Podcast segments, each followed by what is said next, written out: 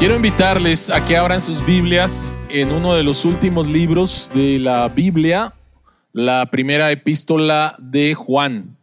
Primera de Juan, capítulo 4, en nuestra serie Amor, Luz y Vida. Primera de Juan, capítulo, capítulo 4. Eh, este es el mensaje número 9 de nuestra serie. Estamos ya en la parte final de nuestra serie, Primera de Juan capítulo 4, versículos del 1 al 6. Este mensaje se llama la relevancia del Evangelio. Esta es la palabra de Dios. Queridos hermanos, no crean a cualquiera que pretenda estar inspirado por el Espíritu, sino sométanlo a prueba para ver si es de Dios. Porque han salido por el mundo muchos falsos profetas en esto pueden discernir quién tiene el Espíritu de Dios. Todo profeta que reconoce que Jesucristo ha venido en cuerpo humano es de Dios. Todo profeta que no reconoce a Jesús no es de Dios, sino del anticristo. Ustedes han oído que éste viene, en efecto ya está en el mundo. Ustedes, queridos hijos, son de Dios y han vencido a esos falsos profetas porque el que está en ustedes es más poderoso que el que está en el mundo. Ellos son del mundo. Por eso hablan desde el punto de vista del mundo. Y el mundo los escucha. Nosotros somos de Dios. Y todo el que conoce a Dios nos escucha. Pero el que no es de Dios no nos escucha. Así distinguimos entre el espíritu de la verdad y el espíritu del engaño. Padre que estás en los cielos, nuevamente abre nuestros ojos para ver las maravillas que hay en tu palabra y que tu Espíritu Santo nos guíe a toda verdad, la verdad de tu Evangelio, la creamos y al creerla, Señor, seamos transformados de adentro hacia afuera. En el nombre de Jesucristo oramos. Amén. Creo que todos están familiarizados con la frase fake news, ¿no? Ha sido, ha sido una frase nueva de alguna manera, más ahora bastante conocida. Noticias falsas y tienen que ver especialmente con redes sociales. Las redes sociales, por un lado, ah, son una grande bendición y nos pueden ayudar para muchas cosas. Pero por el otro lado, cuando se usan de una mala manera, producen precisamente esto, noticias falsas, fake news. Y para muchas personas les es difícil, difícil distinguir entre la verdad y el error. Y la razón principal es porque simplemente no se detienen un momento a pensar y a buscar cuál es la fuente de lo que estoy leyendo. Recibimos información, información tras información somos consumidores de información. Ah, esto ya la leí. ¿Qué es lo bueno? ¿Qué sigue? ¿Qué es lo siguiente? ¿No? Y estamos demandando y demandando información, pero mucha de esta información es falsa. Y puede ser tan falsa que puede llevar a unas consecuencias bastante graves. El 12 de noviembre del año 2018, en Acatlán, Puebla, Ricardo y Alberto Flores fueron quemados vivos por fake news. ¿Recuerdas? ¿Recuerdas el caso? Ahí van dos personas que están secuestrando niños y empezaron a pasar a través de WhatsApp y Facebook las fotografías de estas personas, los tomaron, los llevaron a, la presidencia municipal y empezaron a demandar que los entregaran. Y otra vez la gente se empezó, la gente del pueblo inmediatamente, este, Facebook, WhatsApp, ¿qué está pasando? Y la gente se empezó a congregar, a congregar, a congregar, demandaron que se los dieran, los golpearon, rociaron gasolina y los quemaron. Y después, tristemente, después, después, Después, ups, nos equivocamos. Pero costó la vida de dos hombres. Costó la vida de dos hombres. Noticias falsas, error y engaño. No sé si, no sé si durante todo el tiempo en que has estado utilizando redes sociales, has caído presa de una noticia falsa.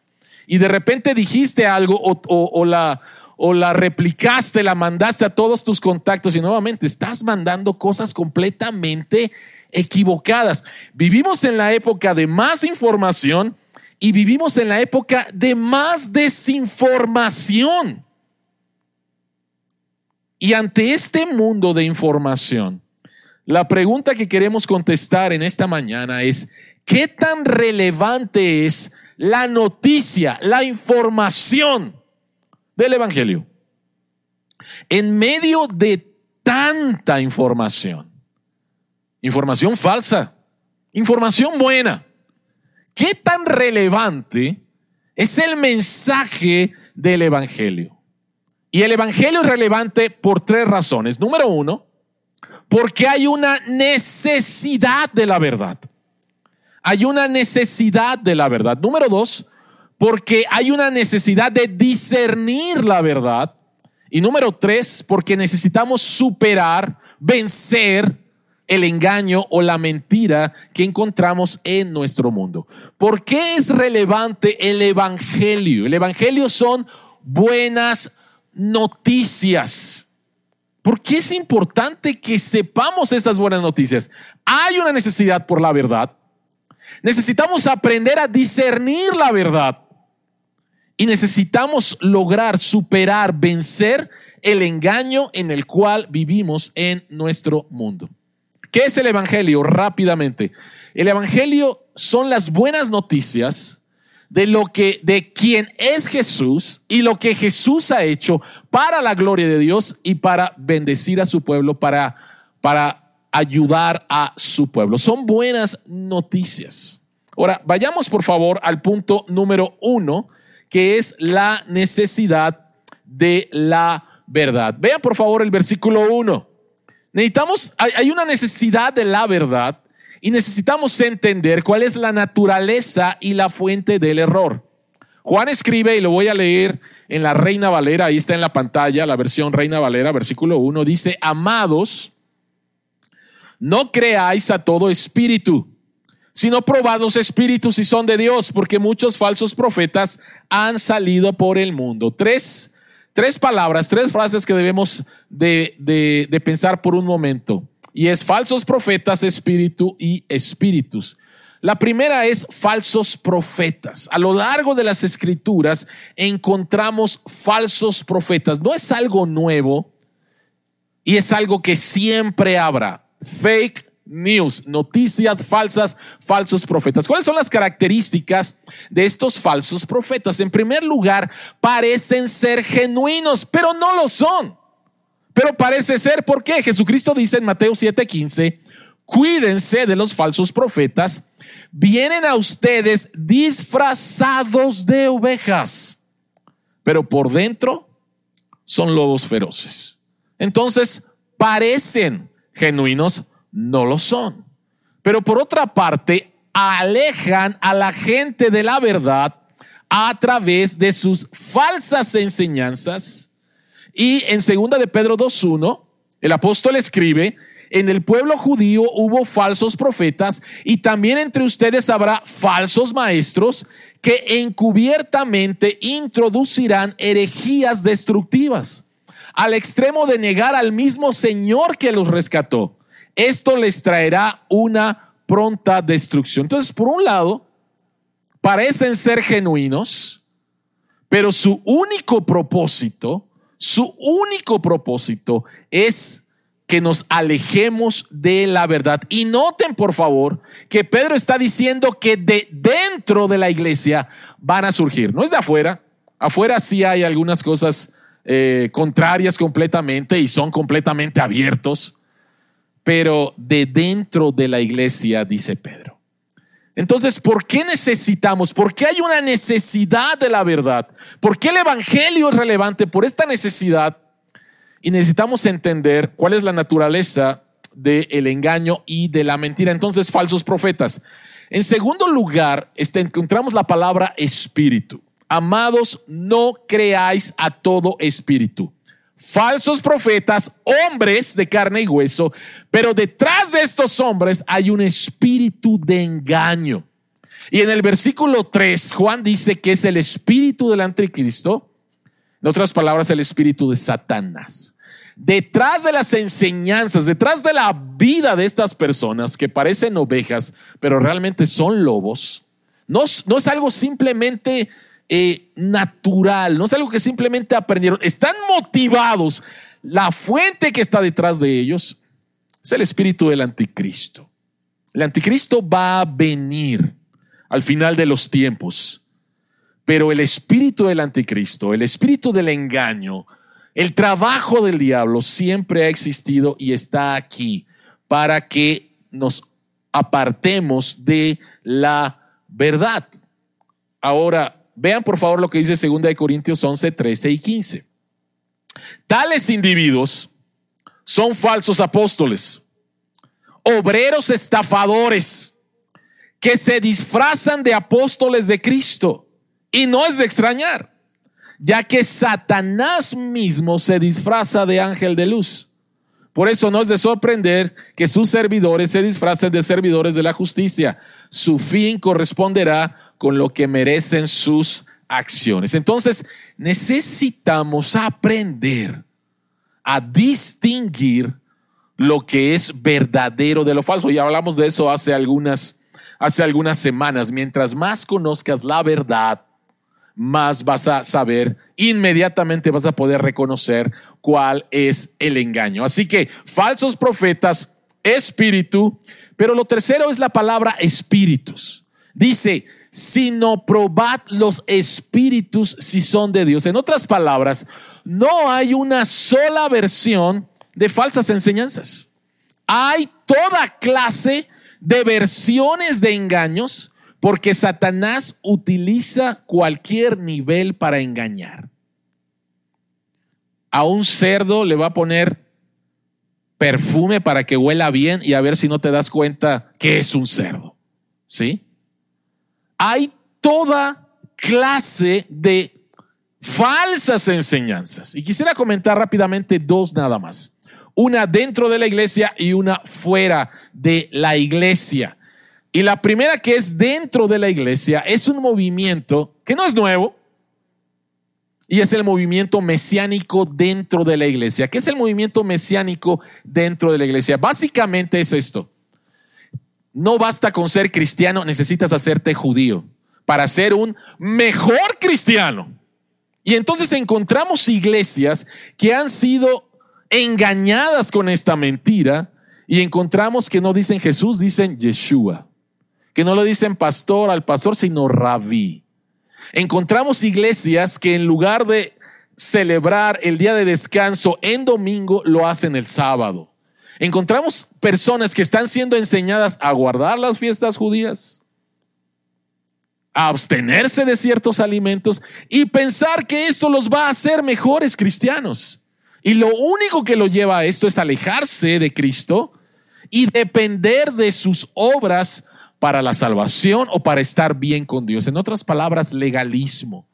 Es impresionante que el día de hoy esté pasando esto. ¿Por qué? Porque Pablo trató esto en el libro de los Gálatas. Si tienes algún amigo o familiar que está en esto, quiero invitarte, número uno, a que ores por él y en amor pudieras decirle, ¿por qué no estudiamos el libro de Gálatas juntos? Ahí está la respuesta del apóstol Pablo para el legalismo y todo lo que tiene que ver con traer el judaísmo a la iglesia de Cristo. ¿Sí? No es, no va por ahí. Y hay mucha gente engañada y hay mucha gente que está confiando en sus propias fuerzas para ser aceptados delante de Dios. Al final solamente los va a conducir nuevamente a más y más engaño. Pero algún error fuera de la iglesia. Y yo le llamo a esto, vive de acuerdo a tu verdad.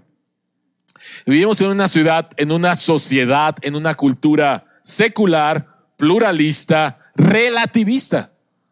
Por lo tanto, vive de acuerdo a tu verdad. Hay un, hay un video de un hombre que fue a una universidad en los Estados Unidos y estaba hablando más o menos acerca de ideologías y de que otra vez vive de acuerdo a tu verdad, lo que tú crees es tu verdad, lo que yo creo es mi verdad, no importa. Entonces esta persona estaba entrevistando a estudiantes de la universidad y les decía, era un hombre blanco, rubio, más o menos alto. Entonces le decía a una persona, si yo te digo que yo me percibo como un afroamericano, ¿me creerías?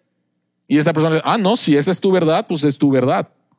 Si yo me percibo como una mujer asiática que mide 1,60 y este hombre era alto, ¿me creerías? No, sí, si esa es tu verdad, está bien. Si eso te hace feliz, está bien. Y tú dices, wow, ¿no? ¿Qué, qué es lo que está pasando? Vive de acuerdo a tu verdad. No podemos. Es imposible que vivamos en una sociedad donde cada quien tiene su verdad. Simplemente el día de mañana, tu trabajador llega tarde a tu trabajo y tu jefe te dice, ¿por qué llegaste a las, a las 10 cuando debes llegar a las 9? Yo tengo mi verdad. Mi reloj dice que son las 9. Esta es mi verdad, ¿no? ¿Y qué te van a decir? Ah, no, sí, claro, si esa es tu verdad, ningún problema. ¿Te van a decir eso? Claro que no nos van a decir eso, ¿sí? Pero a veces no llevamos lo que dice, lo que decimos que creemos hasta sus últimas consecuencias. Suena bastante bien, pero al final no podemos vivir de acuerdo a eso. Lo digo con mucho respeto. Y a veces he, leído esto, ¿no? He leído acerca de un, una mujer transgénero que necesita ir con un urologo, ¿sí? O, una, o, o, un, este, un hombre transgénero que necesita ir con un ginecólogo. O sea, al final otra vez, la verdad objetiva es la verdad objetiva, ¿sí? Entonces, ¿por qué es relevante el Evangelio el día de hoy? Porque tenemos una necesidad de la verdad. Vivimos en un tiempo nuevamente de mucha desinformación de muchos falsos profetas dentro de la iglesia, fuera de la iglesia, y necesitamos entonces conocer cuál, es la verdad. Entonces, ¿cuál es la verdad? ¿Cómo podemos discernir cuál es la verdad? Bueno, Juan dice lo siguiente, versículos 12 y 3. En esto pueden discernir quién tiene el Espíritu de Dios, la verdad. Todo profeta que reconoce que Jesucristo ha venido en cuerpo humano es de Dios. Todo profeta que no reconoce a Jesús no es de Dios, sino del anticristo. Ustedes han oído que este viene, en efecto, ya está en el mundo. ¿Qué es lo que está diciendo Juan? Juan define la verdad por medio de una historia, por medio de una narrativa. Jesús, Dios, se encarnó, se hizo hombre, la historia del Evangelio. Jesucristo nació en la Navidad, vivió la vida que tú y yo no podíamos vivir, una vida perfecta de obediencia por amor al Padre.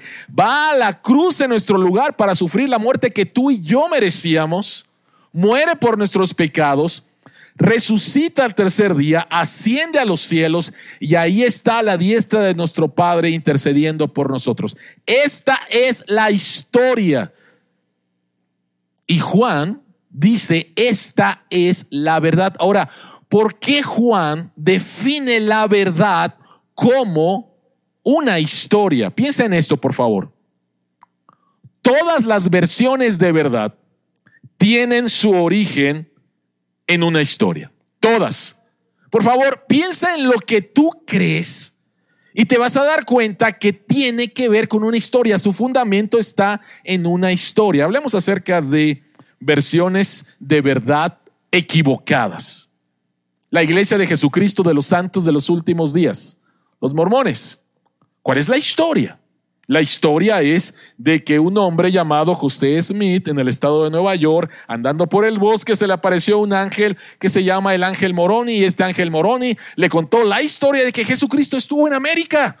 No fue Cristóbal Colón quien descubrió América, fue Jesucristo. ¿Sí? Jesucristo descubrió América antes y le predicó el evangelio a los indios de América, ¿no? Y entonces tenemos un nuevo evangelio que se llama el libro del Mormón, del cual no se ha descubierto absolutamente nada de los datos históricos que se revelan, pero toda esta historia, nuevamente, eh, perdón, sí, toda esta religión empieza con una historia y enseñanzas falsas.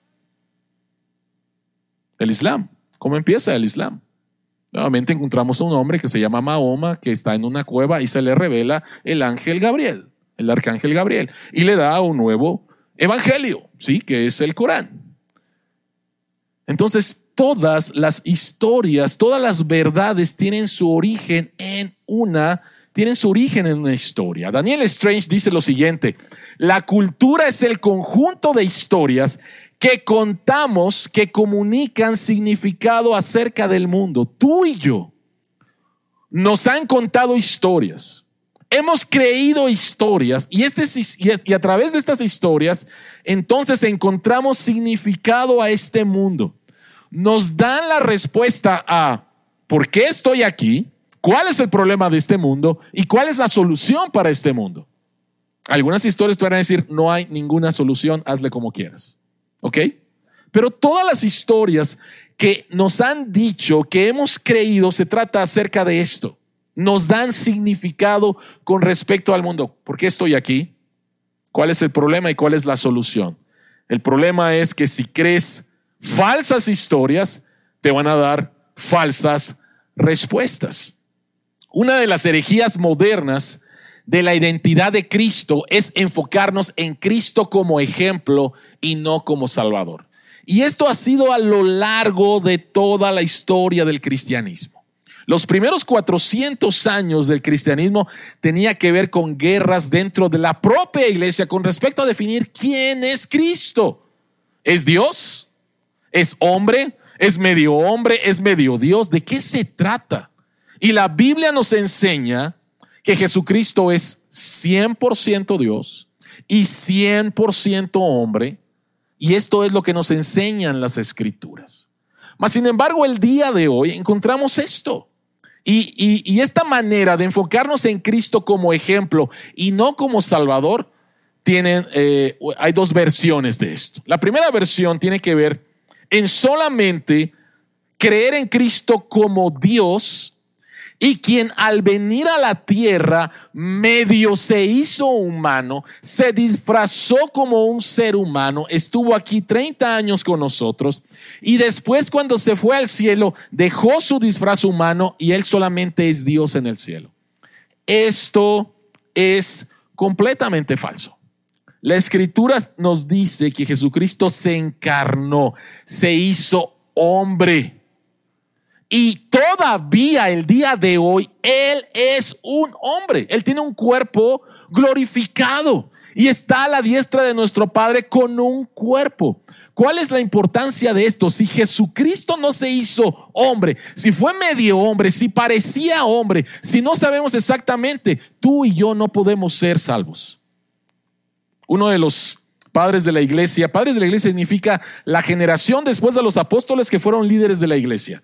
Uno de los padres de la iglesia eh, enseñó lo siguiente y dijo, lo que no se asume, Ireneo de León, dijo, lo que no se asume no puede ser redimible. En otras palabras, si Jesucristo no asumió nuestra naturaleza humana 100%, no puede redimir al hombre, no puede redimir nuestra naturaleza.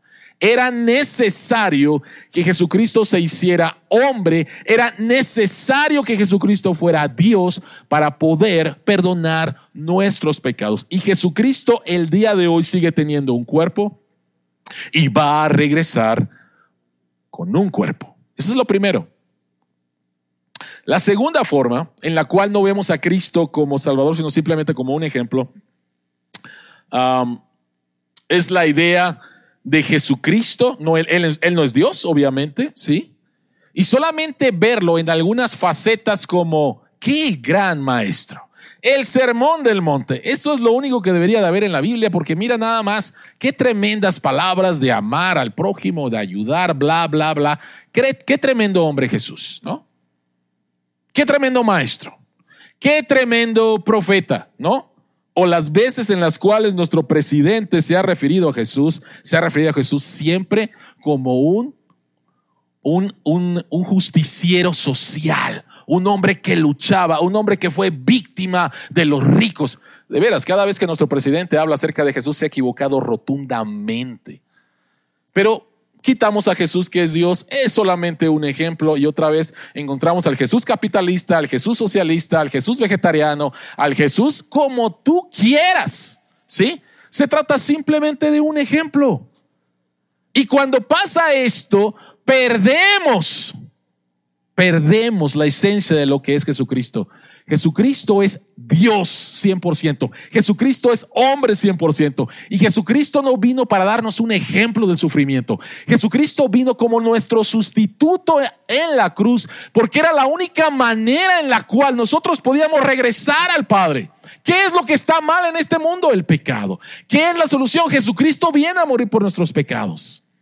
¿Qué es lo que va a venir? Jesucristo viene a resolver todas las cosas. Esa es la historia, esa es la narrativa. La vida, la muerte, la resurrección, el regreso de Cristo es la historia que controla tu vida.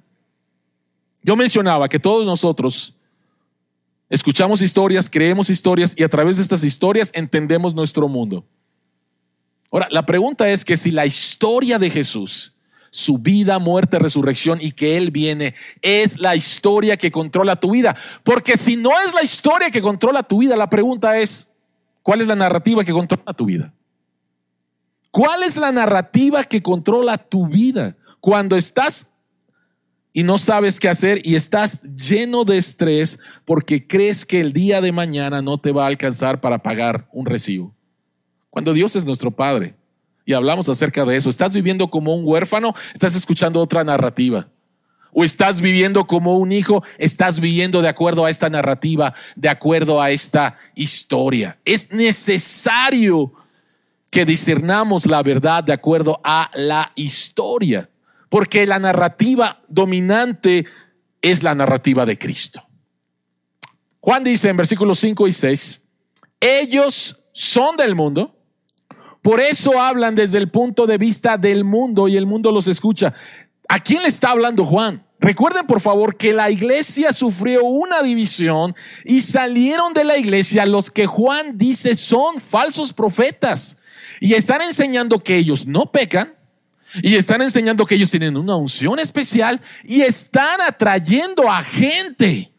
Y entonces la verdadera iglesia dice, ¿qué es lo que está pasando? Juan dice nuevamente, son falsos profetas y son del mundo. Hablan desde el punto de vista del mundo y el mundo los escucha. Nosotros somos de Dios y todo el que conoce a Dios nos escucha. Pero el que no es de Dios no nos escucha. Así distinguimos entre el espíritu de la verdad y el espíritu del engaño. Vean por favor tres veces que dice escucha, escucha, escucha. Así que una pregunta es, ¿a quién escuchas? ¿A quién escuchas? Al escuchar creer una narrativa equivocada, ingerimos una historia falsa sobre la identidad de Dios, sobre nuestra identidad, sobre el problema del mundo y su remedio. Si te das cuenta, cuando ingieres una historia falsa, estás entonces reinterpretando toda tu vida o interpretando el mundo en el cual vives con respecto a Dios, no existe. Con respecto a mi identidad, soy producto de la casualidad. ¿Cuál es el problema del mundo? Que no hacen lo que yo quiero. Yo sé que es lo mejor para el mundo. ¿Cuál es su remedio? No hay ningún remedio. Vive la vida como tú quieras. Vive de acuerdo a tu verdad. Y no va a pasar absolutamente nada. ¿Sí? Cuando lo único que lleva todo esto otra vez es a una muerte y muerte eterna. ¿Cómo podemos superar el engaño? ¿Cómo podemos tener victoria sobre esto? Bueno, Juan dice en el versículo 4, ustedes queridos hijos son de Dios y han vencido a esos falsos profetas, porque el que está en ustedes es más poderoso que el que está en el mundo. Juan le da confianza a la iglesia y les dice, lo primero que quiero que piensen ustedes, en medio de esta situación en el cual están allá los falsos profetas y están engañando y están atrayendo a la gente y los están conduciendo al error, lo primero que quiero que entiendan es que ustedes ya han vencido. No es que van a vencer, ya han vencido. ¿Por qué? Porque ustedes están unidos a Cristo. Y si están unidos a Cristo, entonces el que está en ustedes es más grande que el que está en el mundo. Eh, Jesucristo dice en Juan capítulo 16, versículo 33, yo les he dicho estas cosas para que en mí en paz. En este mundo afrontarán aflicciones, pero anímense, dice Jesús, yo he vencido al mundo. Ahora, ¿cuándo Jesucristo dijo estas palabras? ¿Cuándo Jesucristo dijo estas palabras? ¿Cuáles eran las circunstancias cuando Jesucristo dijo estas palabras? Estamos hablando de la Semana Santa. Estamos hablando de jueves santo. Estamos hablando que Jesucristo dijo, yo he vencido al mundo cuando al siguiente día te van a crucificar. Vas a experimentar la muerte más vergonzosa. ¿Por qué dices que has vencido al mundo? ¿Por qué dices que has vencido al mundo, Jesucristo? Parece una completa contradicción. Tus circunstancias te dicen que no vas a morir. Y recuerdan, por favor, cuando Jesucristo está en el Getsemaní y está angustiado y le pide a, Dios, le pide, Señor, por favor, ¿te es posible pasa esta copa? No quiero morir. ¿Es posible salvar a la humanidad de otra manera? Dios le dice que no y Jesucristo le dice, hágase tu voluntad. Y cuando llega la turba para agarrar a Jesús, la persona más ecuánime es Jesús. Es Jesús. Porque Él sabe que está dentro de la voluntad de Dios. Las circunstancias, la historia en ese momento, no está en las manos de los enemigos está en las manos de Dios, sigue estando en las manos de Dios. Dios nunca ha perdido el control de la historia. Y por lo tanto Jesucristo está ahí y por amor a Dios y por amor a nosotros, de manera voluntaria va a la cruz a tomar nuestro lugar. ¿Cómo Jesucristo, cómo Jesucristo pudo vencer el engaño, la mentira, la maldad, Satanás y el pecado? Vean por favor lo que dice Filipenses 2 del 5 al 8.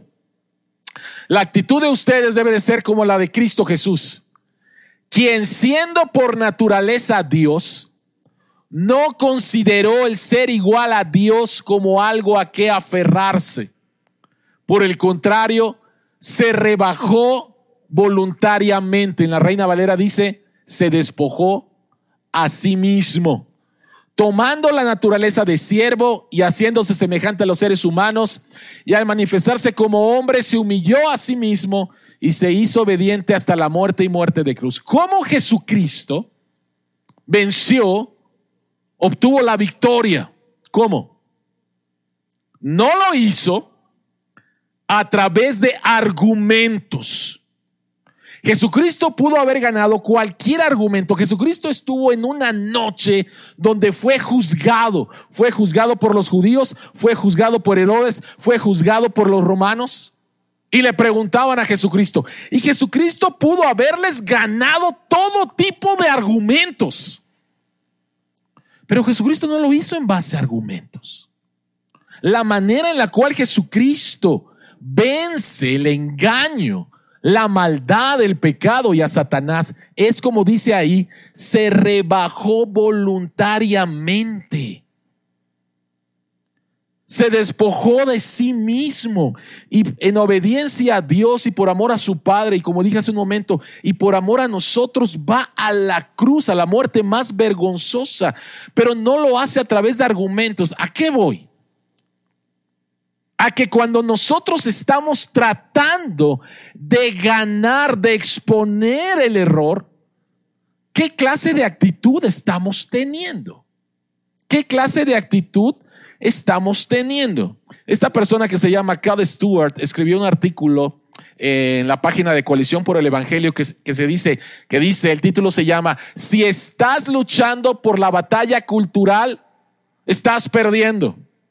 Vivimos en una cultura donde hay una batalla, se están redefiniendo muchas cosas. Pero esta persona dice lo siguiente, dice, no deberíamos oponernos a los males que se propagan en nuestra sociedad.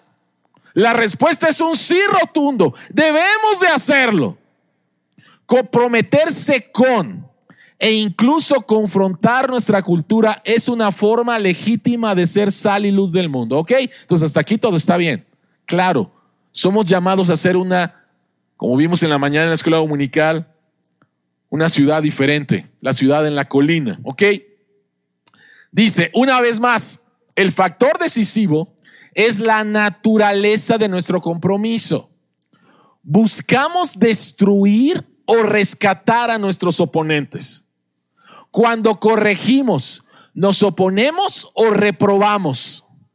Es con el objetivo de ganar la conversión, la conversación o ganar a un prójimo. Confrontamos a los demás con el espíritu correcto.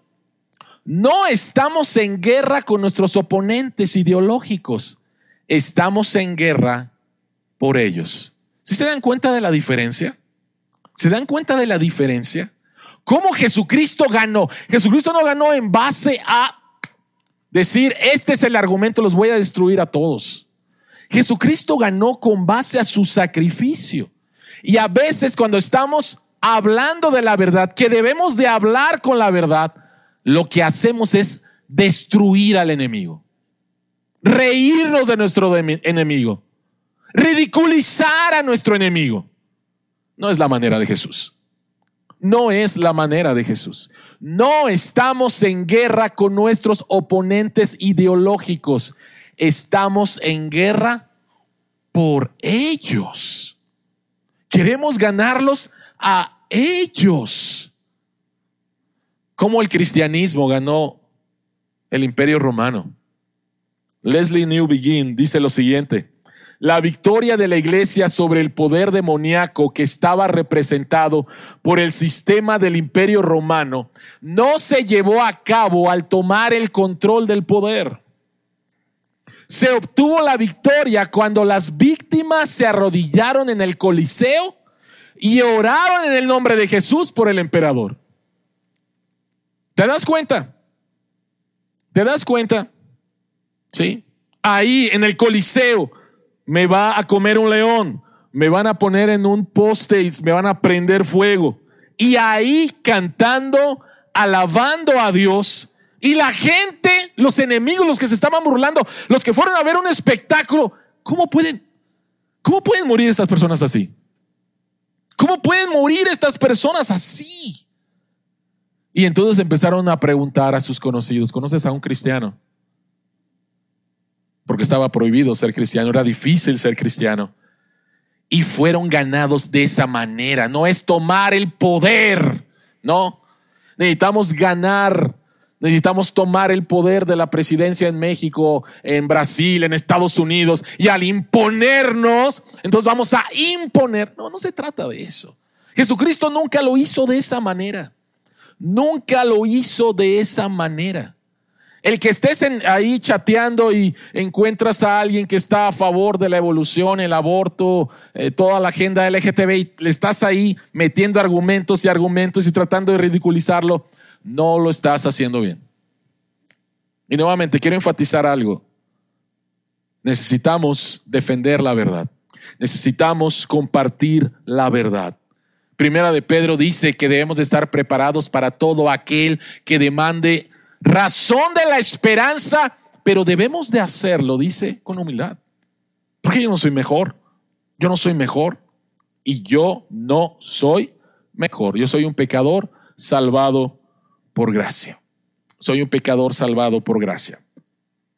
Por favor, apréndete este nombre y búscalo en internet. Rosaria, Rosaria Butterfield. Butter, mantequilla, field, campo. ¿Sí? Rosaria Butterfield. Rosaria Butterfield era una mujer profesora en la Universidad de Syracuse en los Estados Unidos, con un doctorado en letras inglesas y estudios de la mujer, lesbiana, militante, reconocida, viviendo con su pareja, una profesora estimada ahí en la universidad que escribía para diferentes revistas. Y en una ocasión escribe un artículo atacando al Partido Republicano, a la iglesia y a, a quién más. Eran, eran tres objetivos y tenía que ver con el cristianismo.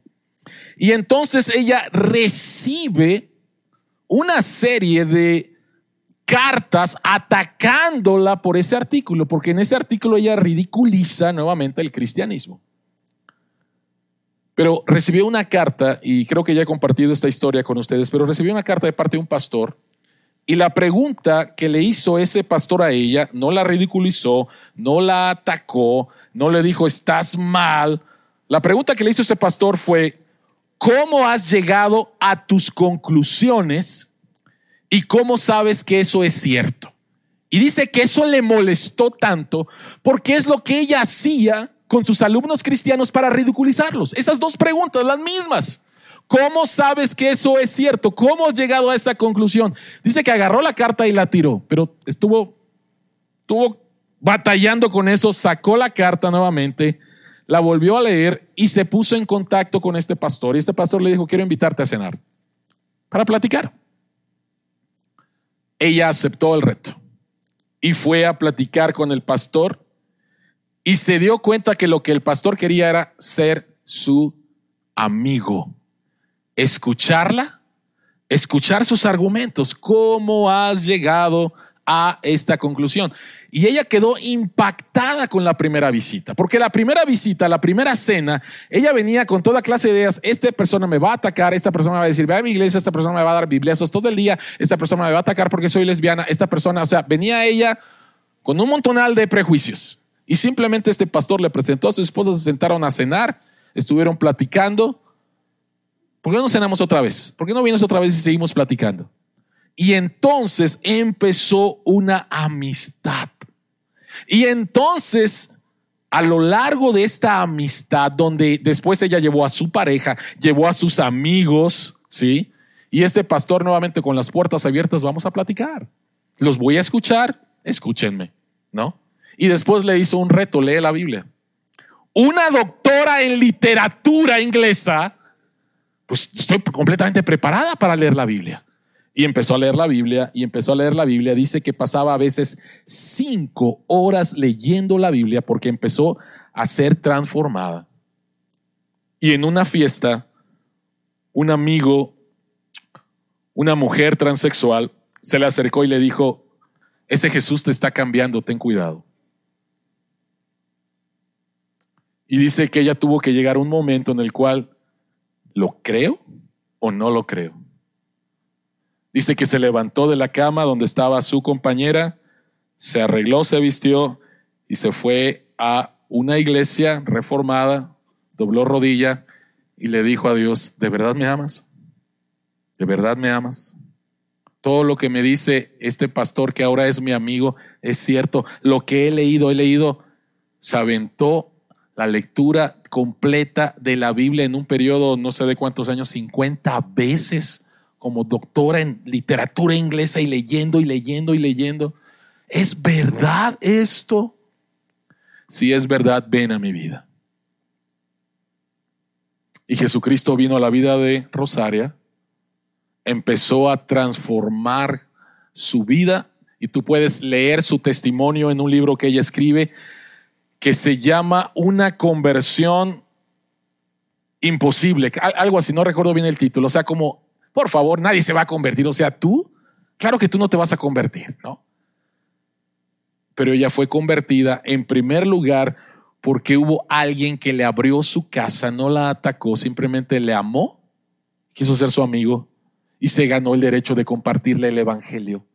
Y esta persona leyó, quedó fascinada con la persona de Cristo, fue transformada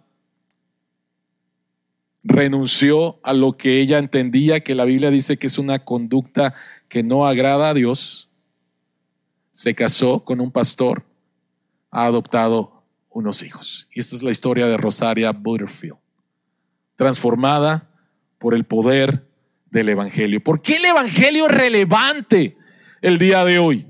El Evangelio es relevante porque te da un propósito que el sufrimiento no te puede quitar. El Evangelio es relevante porque te da una satisfacción que no está basada en las circunstancias.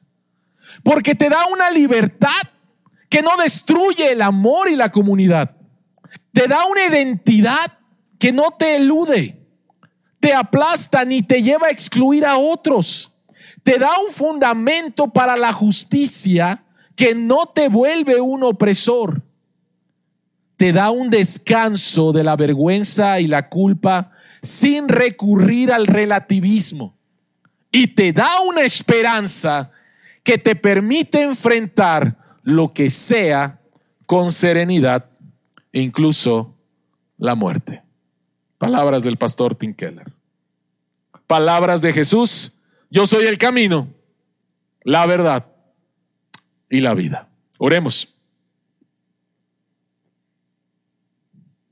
Señor que estás en los cielos, en este mundo en el cual vivimos, Padre, necesitamos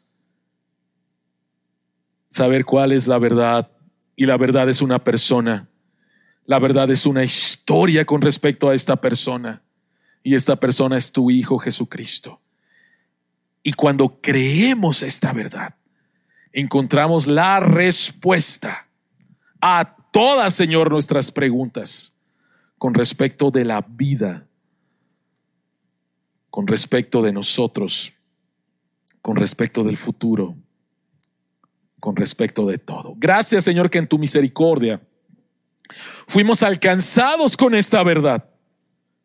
Y en este mundo, Señor, en el cual hay tantas desinformaciones, ayúdanos a pelear por esta verdad con humildad, pelear con esta verdad amando a la persona, viendo, Señor, que no se trata de ganar argumentos, sino de ganar a la persona así como tú nos ganaste a nosotros. Padre, úsanos.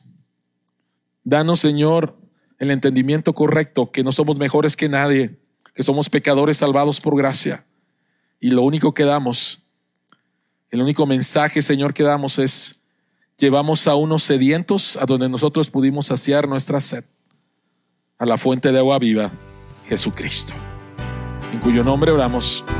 Amén.